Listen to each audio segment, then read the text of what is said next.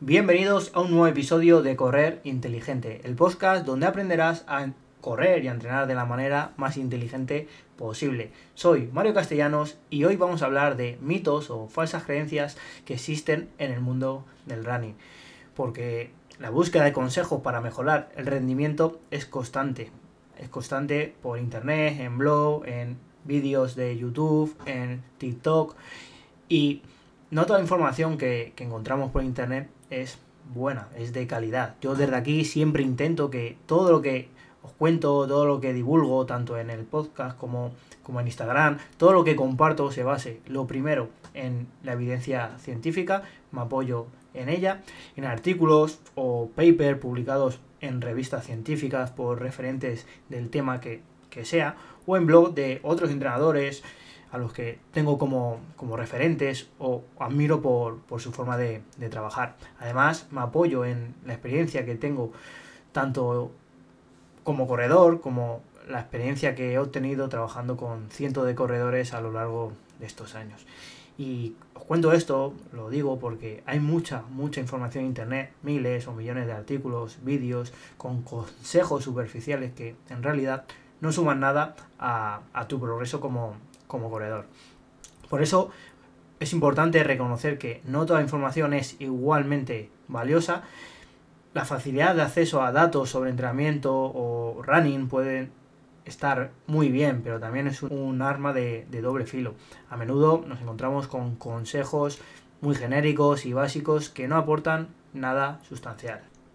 Pero bueno, vamos a, a lo que hemos venido a hablar hoy y el primero de los mitos, el que más me suelo encontrar es que correr suave, correr lento no vale para nada, no nos sirve. Mentira. Correr lento es una estrategia crucial para mejorar el rendimiento. A modo de resumen, te diría que correr en una intensidad baja mejora la eficiencia aeróbica, la economía de carrera y promueve una mayor quema de grasas durante la actividad. ¿Qué ocurre realmente cuando corremos a una intensidad baja? Pues hay muchos beneficios, pero aquí te voy a indicar los que son para mí los, más importantes. El primero, que va a mejorar nuestro metabolismo de, la quema de grasas. Esto es una adaptación muy positiva en cuanto al entrenamiento de, resistencia porque supone un mayor ahorro de energía cuando, cuando vamos corriendo. Y cuanto más años lleves entrenando, más eficiente te vas a, te vas a hacer. De ahí que popularmente se haya dicho que los mejores fondistas o los mejores maratonianos son más mayores, ¿vale? Una evolución lógica del corredor es correr carrera de 10 kilómetros y irse pasando a la media maratón y al maratón. Y esto es porque a cuantas más horas de experiencia, mejor fondistas somos. Y este es el, el principal motivo. A nivel más interno, más celular, optimizas la biogénesis mitocondrial, que son las estructuras encargadas de, de la respiración celular. Correr lento es menos estresante para, nuestra estructura, para nuestros músculos y articulaciones, permitiéndonos además una recuperación más completa entre sesiones de entrenamiento, sobre todo intensas. Estarás más descansado para poder entrenar fuerte el día que toque sesiones intensas, sesiones duras. Recuerda, esto sí que es importante, que cada corredor es único, por lo que es importante ajustar la intensidad de, de los entrenamientos en, en la zona 2, ¿vale? Que es la zona de baja intensidad, de acuerdo a, tu condición física actual y a tus objetivos, obviamente. Por eso te voy a dejar una calculadora de zona de, ritmos, tanto de, mm, de ritmo de, velocidad como de pulso, en, en, la descripción para que sepas a qué intensidad debes correr lento o a baja intensidad. Otro mito muy extendido es el de correr todos los días. Correr a diario, especialmente si eres un corredor principiante o si te estás recuperando de una lesión, quizá no sea lo más idóneo, vamos, te lo digo ya. ¿Por qué? Porque te hace estar en un estado de fatiga continua que no te permite que, el descanso haga su, magia y que así consigas esa supercompensación tan, tan deseada, que es la que buscamos, y que crea las adaptaciones que nos van a hacer mejorar. El descanso y la recuperación son una parte esencial del entrenamiento. Eso te tiene que entrar en la cabeza desde ya. Como ejemplo, la recuperación tras un entrenamiento puede durar desde las 6 horas, si ha sido un rodajito suave y, cortito, a más de un día, más de 72 horas o incluso más, dependiendo de la intensidad, del daño que haya producido la actividad, etcétera. Por ejemplo, de un maratón no, te recuperas en, en tres días, necesitas mucho más tiempo. Ahora bien, aquí está la verdad. Tu cuerpo no se fortalece mientras corres, mientras entrenas, sino durante el proceso de recuperación, o sea, en el descanso, cuando estás durmiendo o cuando no estás haciendo nada. Es en los momentos de descanso cuando tus músculos se reparan y se adaptan al estímulo al que le hemos sometido, al esfuerzo o al entrenamiento, construyendo una base más fuerte para el próximo entrenamiento, que seguramente sea más duro, más largo.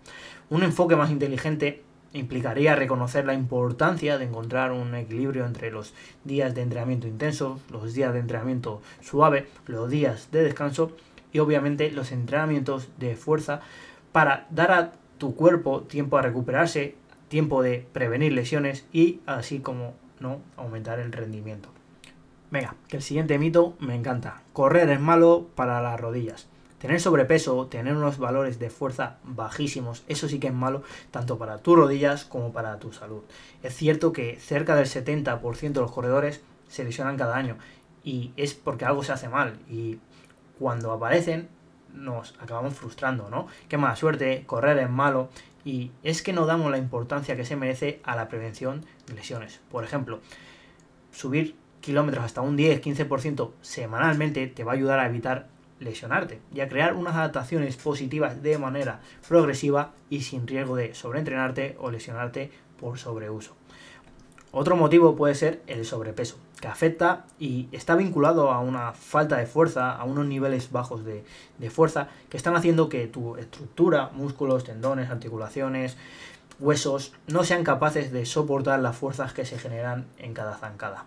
Por si no lo sabes, en cada zancada en cada paso, tus gemelos y solios, los músculos de las piernas, soportan hasta 8 veces tu peso. Si no estás en forma y encima te sobra algo de peso, calcula a cuánto aumenta estas fuerzas de impacto contra tu cuerpo. Aquí viene el siguiente mito. Pero Mario, los pros solo corren, yo tampoco voy a hacer fuerza. Error, los pros tienen una fisiología excepcional. Hacen fuerza menos, pero la hacen. ¿Por qué? Porque dedican más tiempo a correr, pueden meter más kilómetros porque tienen una mayor resistencia al daño, porque recuperan antes. Si eres un corredor popular, tienes que saber que la fuerza es un factor clave para mejorar tu rendimiento. Vas a mejorar tu valor de fuerza, tu potencia, tu velocidad y además reducir el riesgo de lesión. Pero que quede claro, no todos los entrenamientos ni todos los ejercicios de fuerza valen. ¿Por qué? Porque no se adaptan a las necesidades específicas que tenemos los corredores. No es hacer fuerza, sino hacerla correctamente. En el episodio 7 de este podcast hablé y os di las claves para entrenar la fuerza como corredores. Además, por ser un fiel oyente y haber llegado hasta esta parte del, programa, te voy a enlazar abajo un vídeo de YouTube para que veas cómo entreno yo la fuerza y además os la explico paso a paso. Y con esto llegamos al final de otro episodio de Correr Inteligente. Espero que hayas encontrado útiles estos consejos para desmitificar el running. Si te ha gustado, no olvides suscribirte, dejarme un comentario y ya sabéis, estoy aquí para ayudaros a correr de una manera más inteligente. Un saludo.